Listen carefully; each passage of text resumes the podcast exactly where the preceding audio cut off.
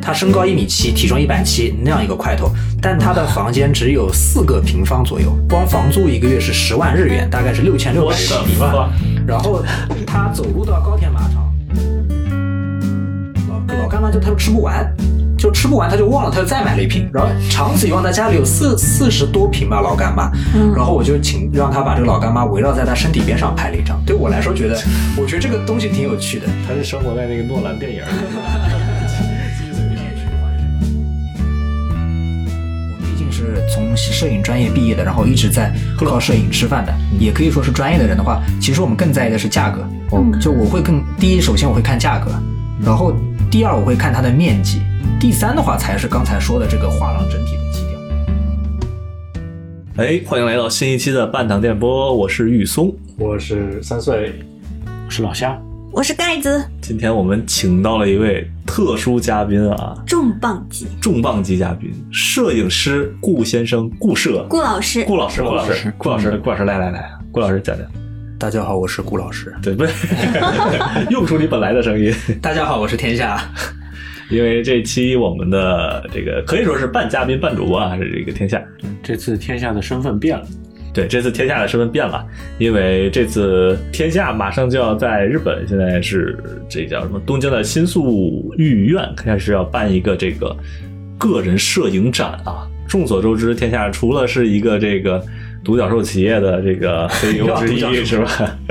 还是一个摄影师，而且是很专业的一个摄影师，相当于是把它当做你的其中一个事业的这样一个摄影师吧，可以说是。对，嗯，然后所以说他现在在办这么一个摄影展，然后所以今天就请他过来讲讲他这次办展的这个摄影的一些主题呀、包括就是怎么在日本办展，我们都还挺好奇。好，那我们要你想要从哪个部分？先先说你，。你这次要展，你要展什么？好好好，我我是一直在做一个系列嘛，就是拍中国的在日本，尤其是在东京的这样留学生这样一个主题，然后拍他们的。呃，摄影里面叫环境肖像这样的东西，就是把这个人物以及他周围居住的或者存在的这样一个空间一起给他拍下来的一种肖像。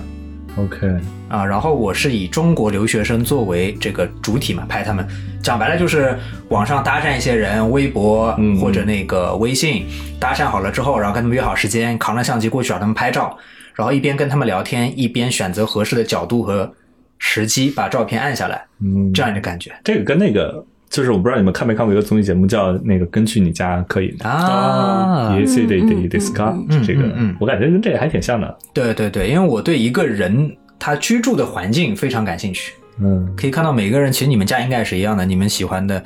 呃，怎么说家具啊、装饰啊，肯定都是有你们自己个人特色的。嗯我还挺好奇的， 经过断舍离已经空无一物了。哈哈，那挺好的，这这也是一种非常特殊的家。但是这个有一个问题啊，就是你忽略一个很重要的重点，你拍摄的对象的性别。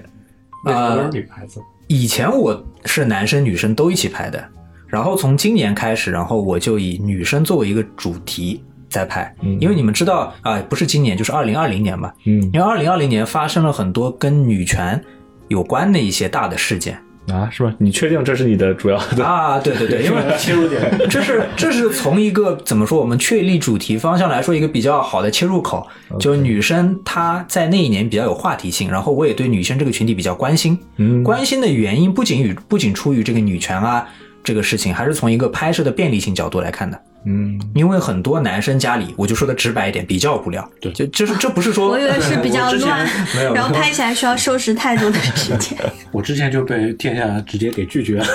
啊，是吧？还有还有这一段还还有这回事，啊先讲什么？他直接省略了问我的过程，不是猜到了是吧？因为我他们说他主要你是说做女生的主题嘛，嗯嗯嗯，对，因为其实因为我们都是在外面租房，不是说对自己在中国的房子嗯，所以你租房的情况下，你最大的这个需求可能不是你审美上的需求，嗯也不是居住的舒适性，可能还是一个，比如说这个家具比较便宜，比较容易买到。嗯，确然实后或者比较配合，因为日本的这个房型比较小，或者这个家具比较配合这个房型，你不太会去考虑一些，比如说我们国内家装修会考虑什么色彩搭配啊，嗯然后颜色、地板，然后这边要挂什么东西，会考虑那么细嗯啊。而且日本的墙上，因为都我们都是租的嘛，很多墙上都不能挂那些东西，就不能用钉子啊嗯对对嗯之类不的，能所以又限制进一步限制了一个人的装饰。那经过我的经验，就是男生的家里一般就是电脑、篮球，然后主机类游戏，比如说 PS、Switch 这些游戏，嗯嗯然后大的电脑一般都有一台比较大同小异。啊、对，就是比较大同小异。就比如说我拍十个男生，可能有两到三个人比较容易出彩，但是拍女生的话，可能十个人有五到六个人的房间比较有趣。那所以从节省我的时间、更为效率这个观点来看，我就对象瞄准了女生。哎，那你所说的男生房间比较有呃比较无趣，女生房间比较有趣，具体来说有趣在哪里呢？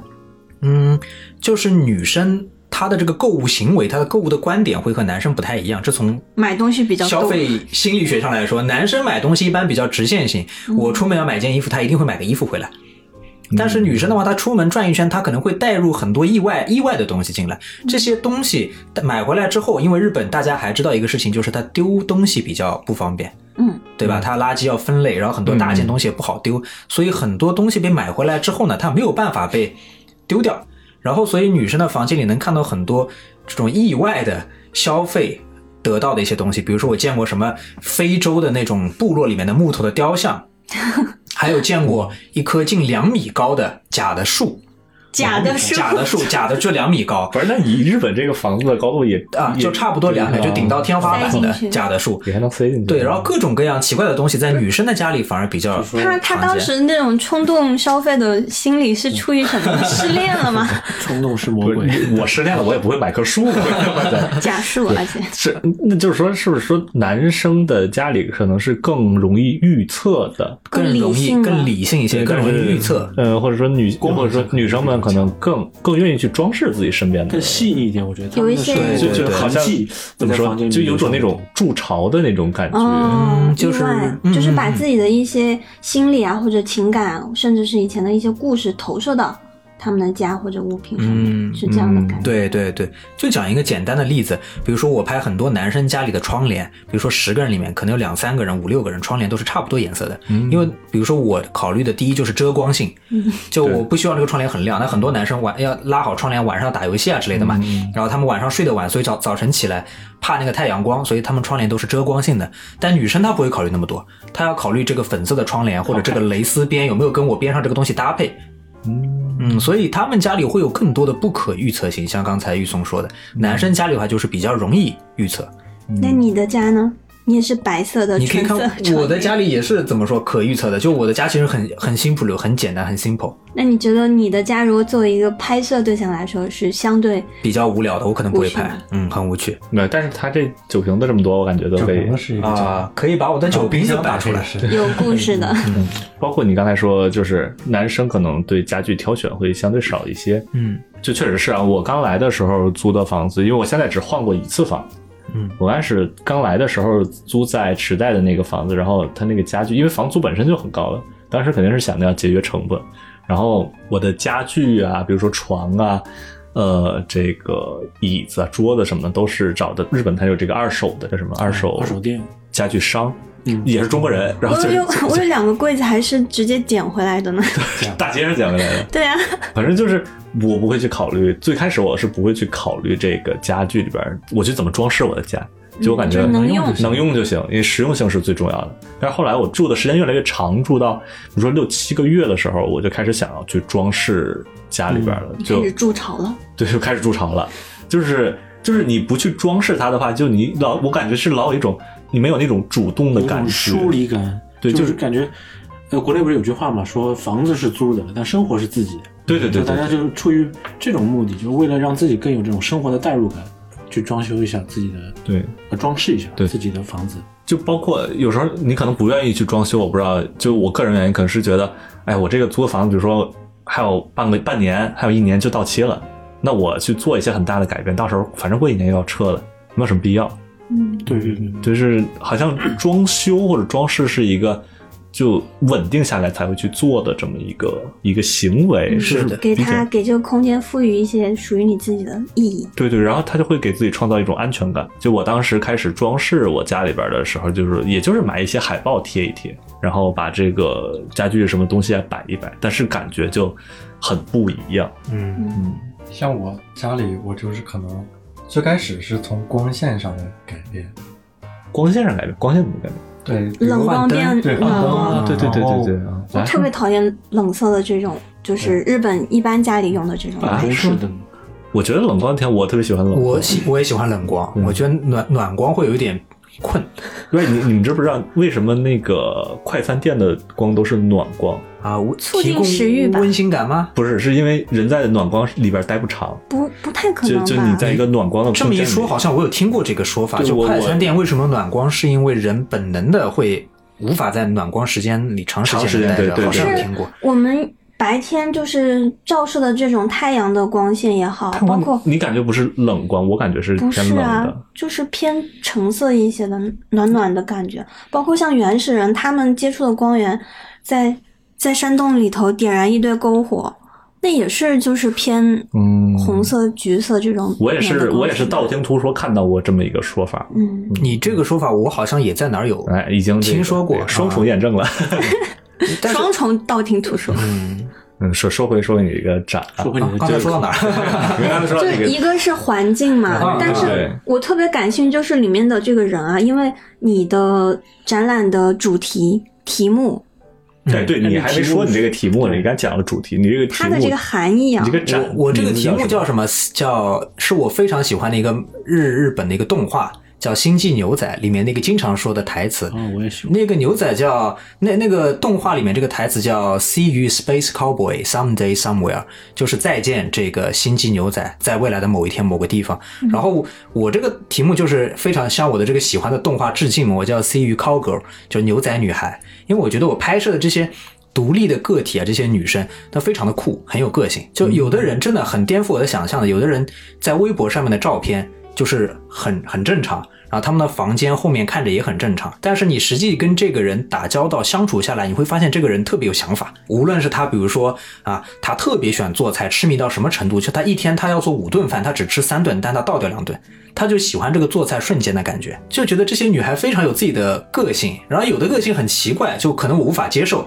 但是我觉得她们很酷，所以我就用了这样的题目。那为什么用再见这个主题就 see you 呢？因为我觉得这样的人，就日语有个词叫一期一会嘛，跟这些奇妙的、有趣的个体的相遇，可能就是一辈子就这么一次了。嗯，就真的就是在我拍摄我这个系列从二零一五年做到现在做了五年，哇这么大长部分嗯拍的人都回国了。么或者他们啊、去了别的国家，或者回国工作了，或者呃有的人就是因为工作原因或者读书的原因就离开了东京。嗯嗯诶那这五年的时间，你应该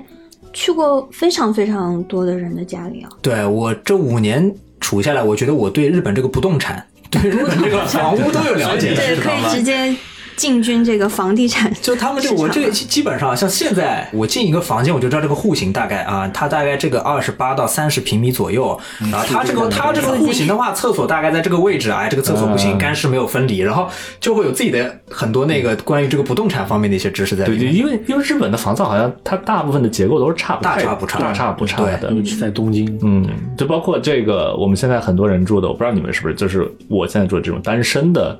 专门给一个面向一个人的公寓， One room 嘛，在国内其实比较少嗯见，比较少见嗯比较少见吧。就是它不会说你这种房子每一个房间，它就是专门给一个人住，对对对，嗯，它设计的，然后包括它卫生间，包括它的厨房那种 one room 这种，所以天下你有统计过吗？你拍的这些对象，他们大概有多少比例是住这种单身？就是我们说的 one room 就一个对对对对一个房间嘛，一个房间大概是十五平到二十五平左右的话对，嗯其实不多，大部分人还是带个客厅的，叫 one 一 d k 嘛，叫做。嗯 one DK，嗯，哇，那他那他们住的还都挺大的呀，但是他们日本人所谓的 DK，就是当中有个拉门就叫 DK 了。哦它可能是个 one room，它可能是一个房间，但当中给你造个拉门，他在卖这个呃租这个房子的时候就能说它是 LDK 啊、DK 之类的。嗯，就我印象中这个带这个 D 啊，就基本上有个什么 LDK，有个 DK，就会非常基啊大嗯本，是吧？对对，基本上就是二十五，至少得二十五以上吧，我感觉。那日本人能给你二十平造个 one LDK 出来，说不定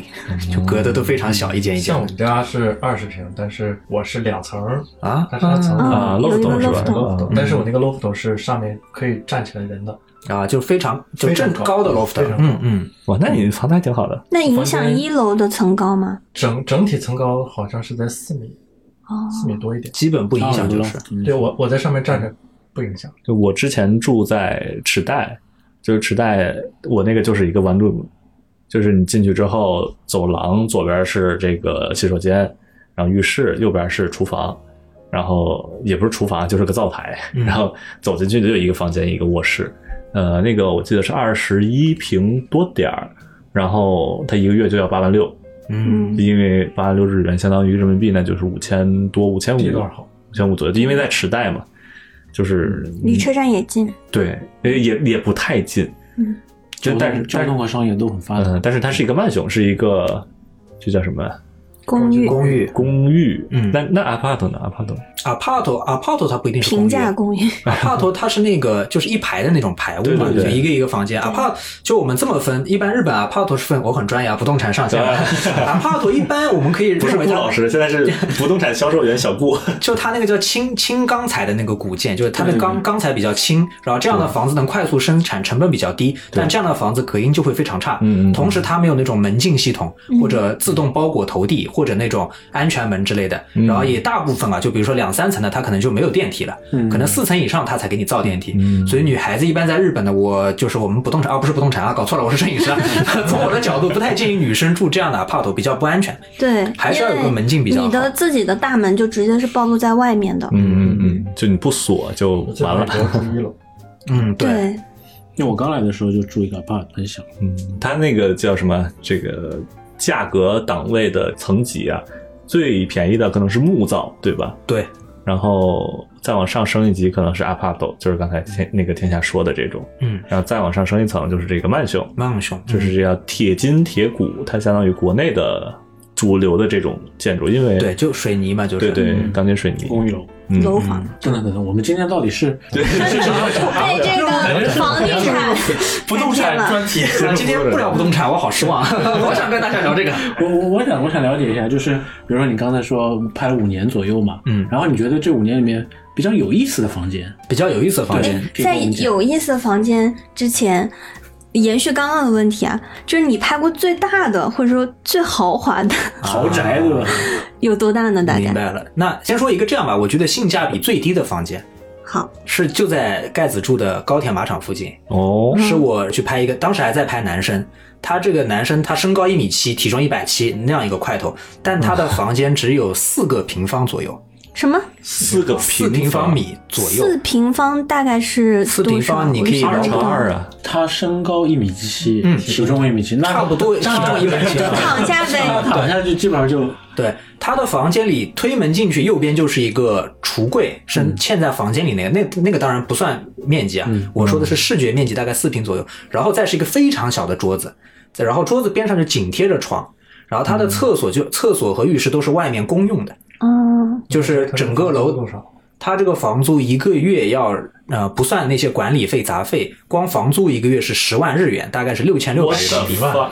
然后他走路到高铁马场大概是五分钟左右。那他想干嘛呀？那为什么这么贵？ 啊，为什么这么贵？当时我去拍它的时候，我先说一下怎么拍的，很难。我是站在门外面的，架着三脚架拍， 而且它那个房间是没有窗的啊，就是像那种地下，你可以脑补一个地下室的感觉。就是这种比很多香港人的这种住宅都要嗯对啊，为为什么？赛博朋对克刚为什么会这么多？一开始我当然我是这么认为，就是它是确实被中介给骗了，忽悠嗯就是说这样住这样的集体宿舍，啊，他他那个是一个集体宿舍吗，嗯是一个对，寮集体吗宿是个寮。哦，然后我出来之后发现，整栋楼里聊了是吧只有他一个男生，其他人所有都是女生。哦，难道是出于这个原因？然后当时我突然觉得好像十万块也能接受， 一开始我没有反应过来，然后所以所以你就马上就拍别人了是吧？那那那没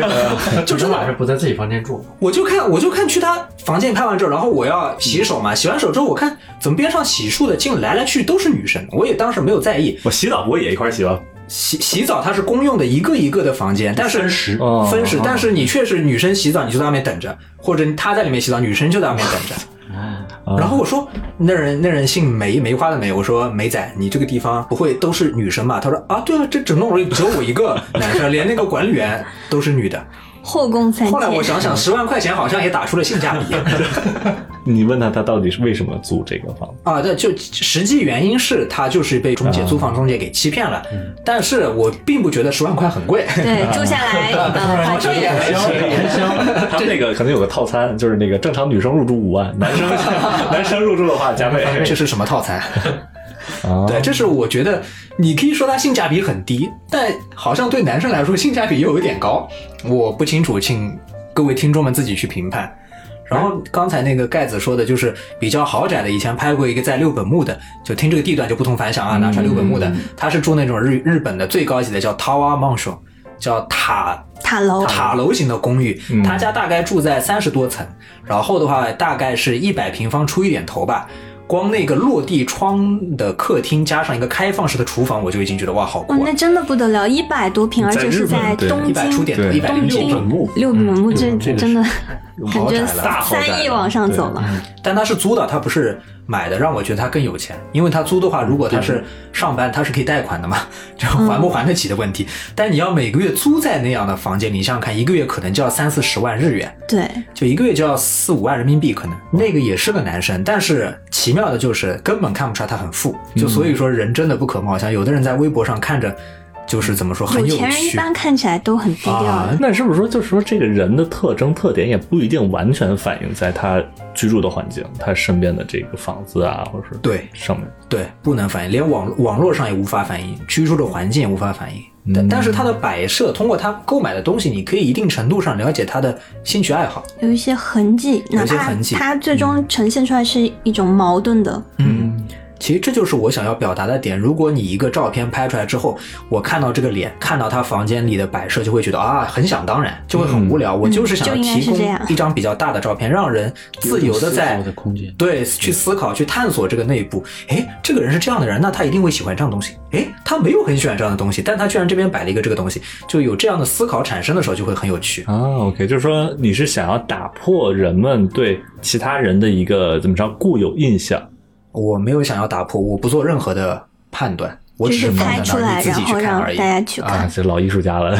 没有没有必要去打破人们的印象。本身印象这个东西，就说到底也没有真相嘛，就福柯说的嘛，一层真相后面还是另一个真相 所以。有时候我就觉得，也是看一些摄影作品的时候，我最早的时候会更关注这个画面，或者是思考这个画面上在表现什么东西。但是我后来我发现，渐渐的，就很多他的作品都有一种共通性，就其实你通过他的作品本身是是在跟作者对话，只是它是一种介质，它并不是用直接的语言在跟你对话，而是通过他的作品。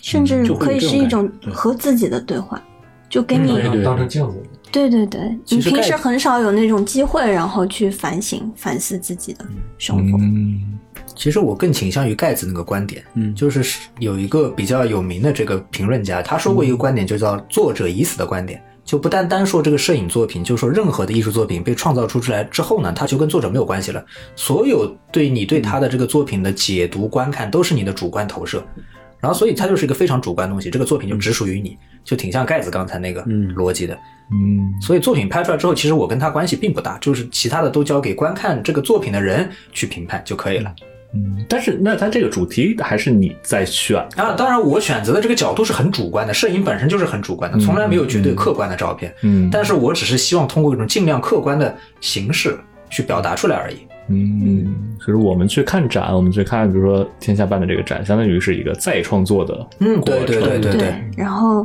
天下尽量保持一种作者的零度，嗯零度叙事。就刚才玉松说的这个，就是为什么一开始我要做这个展，就是因为其实刚来日本的时候，我在学校里面参加社团，然后很多日本人就会说，哎，天下你跟普通中国人不太一样哎，就是好像会愿意参加这样日本的。大学里面的社团，因为我是大学院嘛，学部生就是我们的本科生，他可能会去参加社团。嗯学部生啊、呃大学院的话，在日本人眼里就是比较行色匆匆、比较忙，然后专注于自己的研究的一群人。然后他他们就会有一些对中国人有一些固有印象，嗯中国留学生，嗯，大学院也可以去参加社团，啊可以，可以，博士生都可以参加社团。我之前的印象是因为就是说，呃，就社团是只给学部生参加的，啊，那就是包个括日本人好像大学院也不会去参加社团。刚才你那个叫做南南尼部，就是部，啊他那个对对是对学部生，比较比较，因为他那个更花时间嘛，他可能一周每天都要训练。不活，对对，我参加的叫萨库鲁，就像是那种比较轻松的形啊式，一周可能就一到两天需要去参加。 OK，嗯就是同好会，同好会，但是他其实训练量也挺大的。那时候我参加是足球的萨库勒，然后每周训练也是要跑操场啊，然后要练射门之类的。他训练量没有变，只是频度变变低了。嗯，然后他们就会有很多的印象，就是说，哎，中国留学生就是给人一种感觉，好像很有钱，然后喜欢比较喜欢名牌的东西，然后不太愿意跟日本的人打交道，然后比较害羞内向，就看上去都是好学生。他们就会问我，就是中国留学生是这样的吗？那其实我当时当时我也没有办法做这样一个回答，所以我才去拍了这样一个系列，嗯就是我自己的好奇心。所以他们的意思是你不是一个好学 生，至少看上去不是，呃，看上去不是一个好学生，可能啊 挺好的。那那你实际拍了之后，你觉得大部分的人大概都是一个什么样的状态？我觉得很难去定义，很难。去嗯概括。千人千面，你说了人就已经很难定义了。就比如说，呃，很简单的，比如说是学部生多，还是学院大学院生多，还是说啊这样的工话作的人多？因为我不目前比较拍工作的人拍的比较少嘛，我是限定在中国留学生这个啊，群体对对对对，啊你的主题然就是后这个好像还是那个学部的，就是本科生比较多一些。学部生偏多。嗯，嗯，大概占比例的话，学部生是七，大学院生是三这样的比例。嗯，OK，哎，那你从你自己主观的感受上，会不会觉得说这种拍下来的学部生，然后跟学院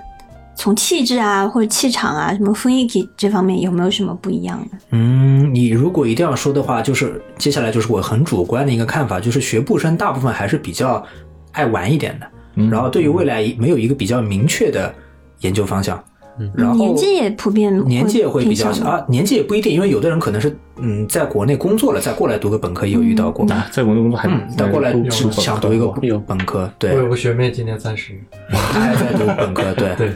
但当然，这样一群人的话，他们就可能对未来是有方向的。我只是说，差不多年龄段的时候，就大学院的学生感觉更有目标感，或者他想知道自己要研究什么。他因为学习学就是很多本科生是过来学习的，对大学生是过来做研究的，这两个是有一些嗯差别的。就感觉对学部生而言，他们面前的人生可能性都很多，嗯，他们还没有对开始去选择对，但对是学院生已经就是说做出了选择，拿到一张牌，一不张是聊到牌啊，就是一种可能性，然后再往那个路上走了。嗯嗯嗯，就这种感觉，我觉得那其实跟国内的本科生跟研究生的区别也差不太多。嗯，就你说国内的大学的本科生跟研究生的区别，我感觉也是，就本科生稍微偏活跃一点儿，然后玩的多一点儿，研究生更有目标，就是准备去工作呀或者怎啊么着我。觉得玩的也不是那么多，感嗯觉国内的大学，可是说到底，这些都是很主观的判断。对啊我觉对得对，而且本根身就据是地域啊，根据什么，嗯很嗯很大的区别。嗯我有一个问题，就刚刚说环境啊，说这个人啊，嗯但是你就相当于你是个闯入者哎。或者对你是一个侵入者，就是对切切入到介入到他们的生活，在什么情况下拍他们呢？就是如果是我让一个，哪怕你是我的朋友，对吧？然后你说要未来拍我的家来拍我过来的话，我多少还是会有一些不自在顾吧忌，或者紧张啊。首先我在筛选的这一层，就是我一般是在微博的同城或者 Instagram 里面搜一些关键词，然后出来这些人，然后愿意一般像这样的男生女生愿意发一些自拍啊自己的房间，或者愿意分享一些拍的美食风景的人，他天生就有一种倾诉欲和表现欲，嗯所以我会着重于这些人群，然后去拍的时候我也会挑选，比如说家里面一看就比较无聊的人，那我可能一开始就不会去搭讪。然后，所以我一开始的被摄对象大多都是比较有表现欲的人了。嗯然后哦拍他们的哎什么叫嗯无聊？就是说女生的房间，然后又很无聊的，大概是什么类？哦就是单调嘛可，嗯能单调普通。这只是摄影是从我艺术创作的角度来说比较无聊，嗯，但是他我可能就无意中否定了一个非常有趣的灵魂。哪怕很漂亮，就是刚才不是还说，就是不反映到这个个人的性格，不反映到这个周围的环境上。啊，他说的是漂亮，你说的是装饰的漂亮，对不对？对对对，啊，装饰的漂亮的话，这边就要说到一个点，因为就是日本现存的这个情况，一般中国留学生能租到的房子，它的种类是比较受限制的，嗯啊就对它的墙纸啊、天花嗯板、地板，就你可能十个人家里七八人都是那样的颜色，嗯所以那样的房子比较难拍出差异性。我说的是这个，就它的硬装，不是说软装啊，它硬装就是那嗯样子。我比较喜欢拍，比如说三岁刚才说他那种 loft 上下结构的，或者说就它有一个房型上它对对对，本身就有房型上我是有一些空间有一些特色对对对，空间我是很有要求的。然后就啊接你下还来是相对会更喜欢呃偶像脸一点的，或本者质是上还是有点偏向于房地产中介。啊，要对。挑好房子。 我只是概率概率上来说，因为我要约拍一个人不容易，那我不可能再说，是嗯如果他家表面上已经比较普通了，我再跟他聊天，发我的介绍，然后同意了之后再约时间，再过去拍。万一拍的不好的话，我这两三个小时就等于完全浪费了。嗯，因为我还要考虑这个交通移动的时间嘛，确实所以我会先从这些家里布置的比较好看，或者一看他微博发的东西，这个人脑洞比较大、比较活跃的人，然后我去找他们会比较容易一些。那你觉得他们家里边有没有什么，比如说之前提到的有什么很高的树啊，什么那个，嗯，就各种比较奇特的小摆件，你觉得还有 吗？比如说，我留下印象很深刻的倒不是摆件，之前拍过一个女生，她家里大概有四五十平老干妈。四十老干妈，湖对，南人吗？她是她好像不是湖南，但确实是一个喜欢吃辣椒的一个是地方的人。然后她就是摆了超多老干妈，但是她每次老老干妈就她就吃不完。就吃不完，她就忘了，她就再买了一瓶。然后长此以往，她家里有四四十多瓶吧老干妈。嗯，然后我就请让她把这个老干妈围绕在她身体边上拍了一张。对我来说，觉得我觉得这个东西挺有趣的。他是生活在那个诺兰电影里面， 记忆碎片无限循环每天是吧早上起来之后嗯就买买一瓶老干妈。对，其实特别多。你这你要说到这个家里特别好玩的话，可能几天都说不完。但是你刚才说到记忆深刻的话，我这个点还记得挺深刻的。所以这次是挑了多少大概？嗯，这次今二零二零年嘛，然后我大概拍了四十多个人，然后对，但是我没有全部用房间里的照片，我用了一个小相机，然后拍了一些黑白的照片，然后我想用那样黑白的照片去隐喻这个时间感。就之前啊，你这次展出的都是二零二零年拍的，对，就是二零二零年一年拍的东西。那你之前前几年拍的呢？前几年拍的东西就只有彩色的拍人的房间的一个固定的动作，嗯一张固定的照片。这样的照片大概拍了三百多个人，然后去年拍了三四十个人，是用了一些新的创作方法 OK。就我更想表现时间这个主题了。去年嘛，疫情的关系，其实你们可以感到时间的流逝，在房间里面的流逝特别缓慢。嗯但其实你是看外部的这个空间，你会觉得其实时间它没有等我们，都是都是在飞速流逝的，甚至比没有疫情的时候更快。正因为你停滞的时间，显得外部的时间流逝的更快，嗯所以这个点我觉得挺有趣的。我更想把时间的因素加进来。嗯，哎，那就就比如说，那你二零二零年这一年拍的，他们家里的这种，我不知道啊，这种家具搭配的感觉啊，他们跟这个人跟周围环境契合的感觉，跟之前前几年啊你感你体会到的有什么区别吗？就是因为疫情的影响。其实这个点是我非常觉得非常有趣的一个点，我也不知道为什么。嗯，其实我在拍之前，我是设了一些想法的，就是我作为一个摄影家嘛，总觉得好像因为疫情，大家关在家里，我能拍到一些不同的东西。嗯，所以我是想着这些人是不是比较情绪高涨，或者特别低落嗯，或者家里面特别乱。但其实我实际去了之后，每个人都是很正常的，嗯就是跟你前几年感觉其实没有什么差别，没有区就好像大家怎么说，人的这种对于这种外部的压力的承受能力啊，比我们大家想象的要强，嗯，好像都能忍受，就 OK。大家总能在家里找到一些乐趣，比如说有的人什么养了个鱼，养了个乌龟。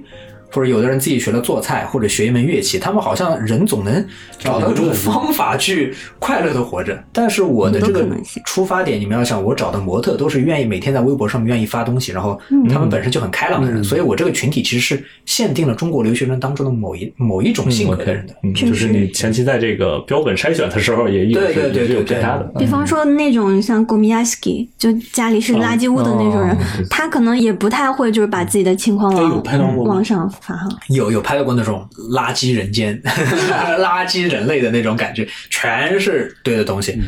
但是它东西堆的多，它不脏，嗯，只是他选堆东西。嗯啊，囤积就是症嗯嗯嗯，就脚都放不下，我我三脚架都找不到地方放的程度，就我必须手持那个相机站在一堆书上还是什么东西上拍照。但他家里一点都不脏，很干净，而且最可怕的是，他清楚的知道每件东西放在哪儿。那有那种贼干净的什么，像这个盖子很推崇的什么断舍离，嗯，有有有，拍了一个学建筑的女生，她整个房间是一个合适的房间，里面只有两样东西，一个是床，然后一个是一只手机充电器，就一根线。她连枕头和被子都没有，啊这些东西极简在生活对对对，在不睡觉的时候，这个被子和枕头是放在壁橱里面的，嗯嗯嗯睡的时候才拿出来。所以她就说，我学建筑，我就对这种，其实我对于光线啊、结构更为感兴趣。我觉得杂物会影响他们的这个，嗯就是美感美感，很酷。我觉得这样的女我生，过过一段这个这这种样子的生活吧。我刚搬家的时啊，候，你在那个什么府中监狱，回头也可以拍照片。但是我觉得这样效果其实本来就拍出来照片的效果其实不太好。嗯就是我我能理解他的这个理念啊，嗯。但是我觉得生活会很不方便吧。啊，没有啊，他我只说他的卧室是这样的，他客厅可是正常的客厅啊，哦 OK，OK，OK 就是有该该有东西的时候对对，该有东西都是有的，只是他睡觉地方只有这两以个东西。嗯我们这个乡下人的想象，就是现在住习惯了，卧室跟客厅都是在一 起的。我没想到人家可没有我没想到他居然有两个房间。嗯对，就我个人的感觉是，就是基本上你只要在一个时间地儿驻场了，我我住的地方肯定是无可避免的走向这个混乱，走向这个熵增的过程。嗯。 There'll be nobody home.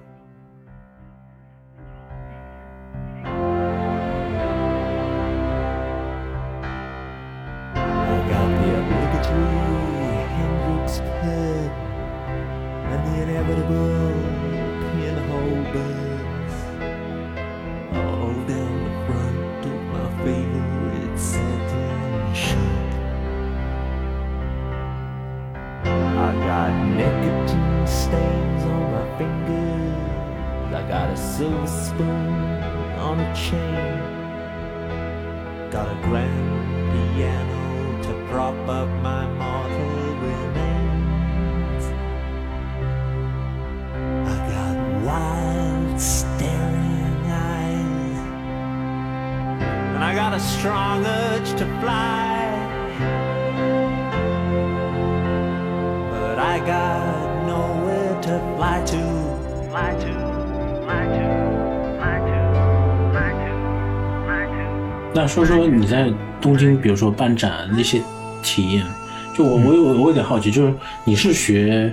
这个算是纯艺吧？嗯，呃，是不是所有研究这些方向的，最后都是会在这边，比如说毕业以后做一个个展啊，或者是把他们之前做的那些课题一直继续做下去？嗯，其实是看这样的主题的，大家主题是不一样的嘛。然后有的人的主题并不太适合办展，嗯，或者他没有觉得这个主题重要到需要办一个展，然后当然也会考虑一些经济条件或者他的时间关系之类的，嗯，然后确实，比如说我自己有很多学生嘛，然后他们大部分人都还没有到做个展的这个阶段。但他们都是在各自学校的这个叫写真学科里面的，所以他们会做那种几个人一起做的展，然后是以学科为单位的展，嗯，那样的展是有的。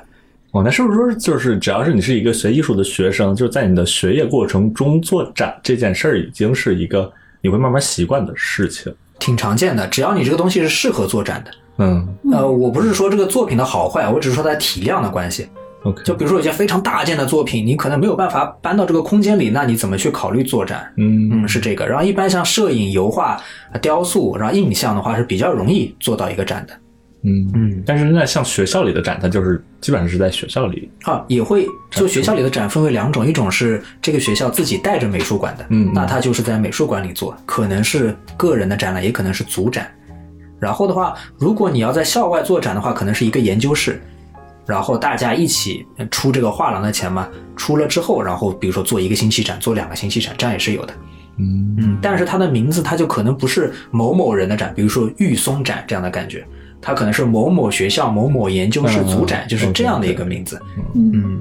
那像这样，是不是其实学校的那些教授也都跟周边的这样一些画廊关系其实很好？对对，一相般关的这种。一般我大学以前还在那个学校里的时候，我们要做展的话，一般就是老师先去联系一些他比较熟的画廊，看档期对不对，然后对了之后，我们就到这个画廊去做展。不对的话，就是我们学生自己再去找一些画廊去问一些价钱。嗯，嗯， ，OK 啊，所以说画廊它是收钱给你办展的，对是吧？对因为你要用它这个空间，对。但是也有不收钱的画廊，就比如说，当然这跟画廊的运营方有关系。嗯嗯有的画廊它就是每周或者每个月都有这样的叫什么募集，然后它等于它有一个内部的评审机制，然后你东西非常不错的话，来我们画廊办展、哦它就是可以免费来，但这样的画廊比较少。大部分呢还是需要有一个需要你去支付它的一个成本。对，不仅是画廊的租赁的成本嘛，还有比如说你照片打印、装裱，然后你还要做很多的传单、明信片、海报之类的，那些都是要花钱的，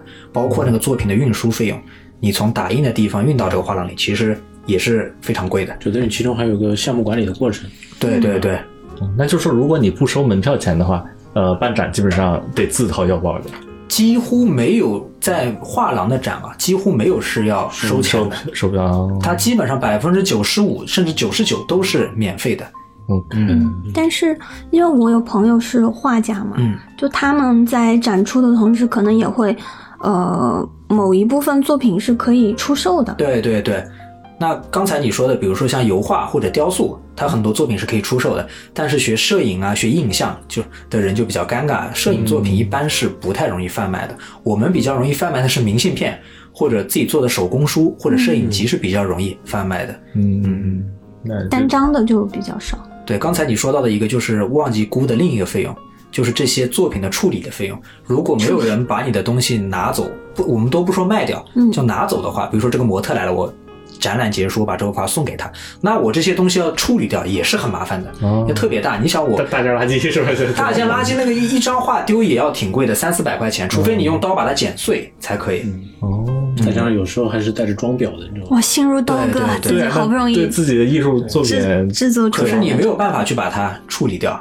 你家里面都挂不下，我家挂不下那么大的画，那那个画比零的大小嘛，一米五乘一米二的一张画，这样的话有六七张的话，我家里哪里放得下？嗯，而且是其他人挂着有点对，而且还挂着其他人，跟我也没有， 只是我的被拍摄对象， 他们都看着我，盯着我看，就特别吓人。哎，那顺势可以就讲讲这个，我们说在日本办展，就是你在现在像你办的是一个属于个人展，个展。对吧？想办展有没有一个最起码的一个门槛儿？ 有的，就是我们先说最难的门槛，就是美术馆的门槛，就是日就本最后的下下决定的这方是美术馆，是对，吧下决就是呃不是这个场地是在美术馆，嗯他下决定一方不一定是美术馆里的人，他可能是外部的评审员，有名的摄影家，他可能来做评审。嗯，像美术馆这样办展的话，基本上不接受个人的性质，除非你非常非常有名。嗯嗯，如果你是要去美术馆的话，他们接受的叫公募展嘛，就是公开招募展。一般你是一个机构、法人或者组织的时候，比较容易得到这个机会。你要写企划书交给他看，比如说什么日本书道协会。写毛笔字的，嗯日本画家协会或者日本摄影家协会这样协会去申请的话，一般是比较容易过的。得挂个名头，对，嗯像我具体价格记得不清楚了，但比如说东京都国立新美术馆有个特别大的美术馆，嗯嗯嗯它公募展的话可能一百多万日元，然后好像半周还是一周，嗯，价格就会比较贵一些。那这种公募的展，你能提提交多少件作品？公募的展呢，其实还是根据这个场馆的大小，然后这就是涉及到我们做展之前都是要仔细去研读这个画廊或者这个美术馆的平面图的，它这个场地适不适合你的作品。有的场地，比如说它天顶比较低，但是你是大件的雕塑的话，你就放不进去。嗯，有的产品你是印象的作品，但是你那个那个展上全是透明的玻璃，然后光线条件太好了，你那个印象作品没有办法投放，所以还会考虑一些场地的制约因素。嗯那那就是说这个门槛儿的话是，门槛比较，其实美术馆的门槛比较高。画廊的话，我理解的像我理解的画廊的话，还是日本嘛比较一个人人情关系，就是你跟这个画廊主认识的话，然后那就是没有什么问题。但是大部分画廊还是有一个评审机制的，就是稍微看一下你的作品跟这个画廊整体的格调搭不搭。我讲个最简单的例子嘛，银座大家都知道有很多画廊，那银座的画廊它是就是外面就是街嘛，是落地窗。然后它这个画廊可能三五十年的这个漫长的时光里，一直是这个品质的。突然有一个土豪说我的作品拍得很烂，但我要在你这儿展，那人家是不会为了这一周的这个费用降低整个画廊的逼格的对。嗯，所以其实画廊多少带有自己一个评审机制。嗯，OK，所以说那是不是你在拍你自己的作品的时候，最后你要想去展出，你也去找这些跟你作品的风格类似的这些嗯画廊、或者说新美像术新馆，人作者是不是一开始找一些相对来说小众一些、小一些的画廊会？我觉得它跟新新人或者是专业的没什么区别，关键还是看你作品的质量。就那些都是老油条了嘛，那些画廊的运营者，他一看你照片就知道你到底花了多少心思，这东西准备有有多充足。然后我们其实一般看画廊，像我们，因为我们不是摄影爱好者，我们毕竟是从摄影专业毕业的，然后一直在靠摄影吃饭的，也可以说是专业的人的话，其实我们更在意的是价格。嗯就我会更第一，首先我会看价格，然后第二我会看它的面积，第三的话才是刚才说的这个画廊整体的基调，因为我们在我在选画廊的时候就已经会选几个我自己觉得基调比较好的了。嗯，对，影响我的可能还是价格和面积。嗯，这个还挺 实用的，实际实际嗯你挺这对实际的对啊对，这一搞艺术的都很穷，好吗？我就是银座那种搞摄影的画廊，一一周就要三四十万日元的所以他们有没有那种，比如说一些赞赞助人，赞助商会有赞助商各种各样的方法可以筹到钱。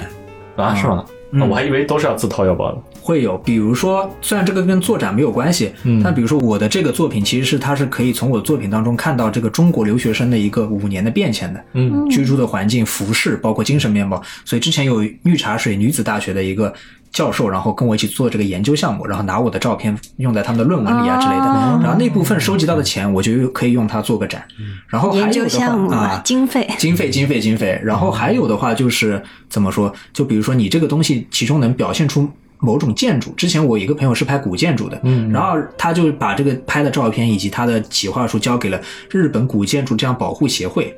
就这样的公益法人嘛，然后他们就会提供了一笔资金，虽然不足以支撑他整个展，但是解决了他的打印费用和部分展览的场地费用。明白，嗯就是你的这个拍摄指向的社会性的部分，对吧？对会社意会义性的等部等分，。社会意义的部分可以拿到一些赞助，还有就是一些比较单纯的赞赞助，比如说有的人发众筹的事，嗯然后就发在中国的网上或者日本的网上，有一些艺术爱好者会给他们捐款，十块二十块的，但人多力量大嘛，可能一个展览的钱就出来了。嗯，你这个可以找老干妈给你。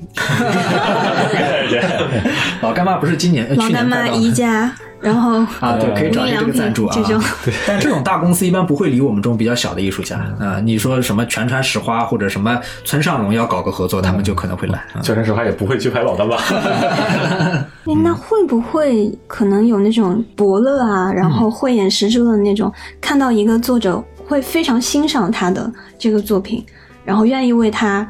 之后的发展提供一些便利？嗯，有，但是你会这必须样先做展，因为这些人都是很忙的，嗯而且他们也不乏这种毛遂自荐的人。所以，如果你不通过展览或者一些网上的宣传让他们知道的话，他们很少去主动关注一些有才能的人。嗯肯定需要。其实画廊就提供了一个平台，这个这个画廊本身历史很悠久，很有名。然后有些人就会去搜这些画廊，然后每周去看一个展，突然发现了一个很有趣的作家，可能会跟他搭讪。还是需要提升一些社会影响力。一个对平台，就像我对们就是搞学术研究的话，就是学会，嗯，对嗯对日对。本的各大学会，然后包括国际学会，但刚才说的只是做展嘛，那还嗯有其他的方法可以做到展。 OK，比如说，刚才我们说了美术馆，对不对？嗯然后也说了私人的画廊。那还有的话，参加日本一些比较有名的摄影比赛，然后你获得了名次之后，它是免费给你做展的，而且做展的地方都是比较高级的，比如说东京都摄影美术馆这样的地方。独行。啊，就是可能你的一幅作品获了奖，嗯然后但是你这个人的所有作品就有机会得到这样一个展览的机会。嗯，不，一般比较高级的，不不能说高级，一般这样比较好的摄影展，它不是看单幅作品的，嗯，它都是看一个系列。哦，嗯就是就是为你什么参赛的时候，就是已经是一个系列对一个去嗯系参列，赛它了可能这个系列就五张照片，也可能这个系列有三十多张照片，嗯也可能这个系列里它不单单只有这个照片，它还有数据形式的东西或者印象，嗯就是一张光碟之类的或者一个 U 盘，它是很多东西配合起来去说明你这个主题的。嗯因为我之前的印象就还是对什么摄影奖的印象就还停留在什么普利策那种嗯那 个太大了。去年我其实得了一个奖，啊，是吧？就是参赛者是有五万多名，然后我是拿到前二十当中的一个、呃评委奖，嗯，然后他们也是最最终会在杭州的那个伊尔夫图院社中心，哦然后去做这样的一个展。嗯当时交的也是一个照片组，啊，就我就是当一时系列的照照片片对系一列个系对列，我当时是叫做 Silence is Noisy，就是安静既沉吵默闹也是，啊沉默也喧就嚣。看 看你们怎么嗯翻，就是记录了一些，其实是我疫情，主要是疫情当中的一些生活啊，然后拍的影像，黑白的系列，所以还挺阴差阳错的。嗯我觉得自己虽然喜欢摄影，但是一直都是一个门外汉的感觉吧，挺业余的，那你就说明获奖，说明你有这个叫什么潜力啊？只是运气 吧。像盖子说的，他运运气肯定是有的，但是也是肯定得要有实力。摄影展任何展都是这样的吧，奖项。 OK，你你最后讲讲你这个展对是具体的具体位置啊，然后具体的时时间间呀是怎么样怎么样？嗯，就是是从一月二十五号到一月三十一号，然后它是在呃日本的一个叫新宿御苑附近叫 Place M 这样一个地方，是日本非常有名的一个摄影家叫濑户正人，他现在也正在东京都写真美术馆做这个个人的展览。他拥有的一个画廊里面作展，他的合伙人叫森 山大道，可能大家也听过，嗯，然后在那边作展的话，来头不小，七天，然后大家有机会的话，因为现在日本疫情比较严重，大家不要盲目的出门。我会随时更新照片到网上。如果你恰好住在新宿附近，或者你是开车前往的话，就欢迎大家来画廊看看我的东西。嗯，然后我们把这个地址就放在这个公众号的文章里。嗯嗯嗯， OK，今天感谢这个郭老师做郭老 做师客做客感谢郭老师做客半岛电波了。嗯嗯嗯，啊下一期这个谢谢谢谢，就我一直听你们电波，然后我常忠实常粉丝常常觉得好像我经常在你们电波上出演，我嗯就一直在梦里的感觉。啊，你的那个孪生兄弟凭空出生的你，希望有机会能加入你们，就我们一起成就一番事业。嗯感谢顾老师。不收学费就行。目光充满了希望。一个放下了枪的革命家，就像是老虎被爬到了牙，他只能望着窗外停泊的乌鸦，喃喃自语着伟大的计划。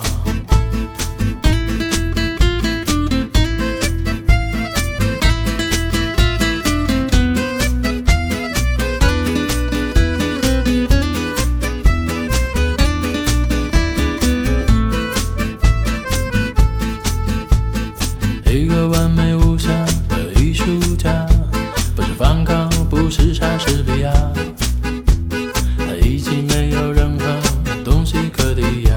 梦境才是他最生动的油画。我拿着一个古老的卡莫拉，看着他对着鸡蛋说话。而且他们的生活犹如一团乱麻，而且他们无法避免的尴尬。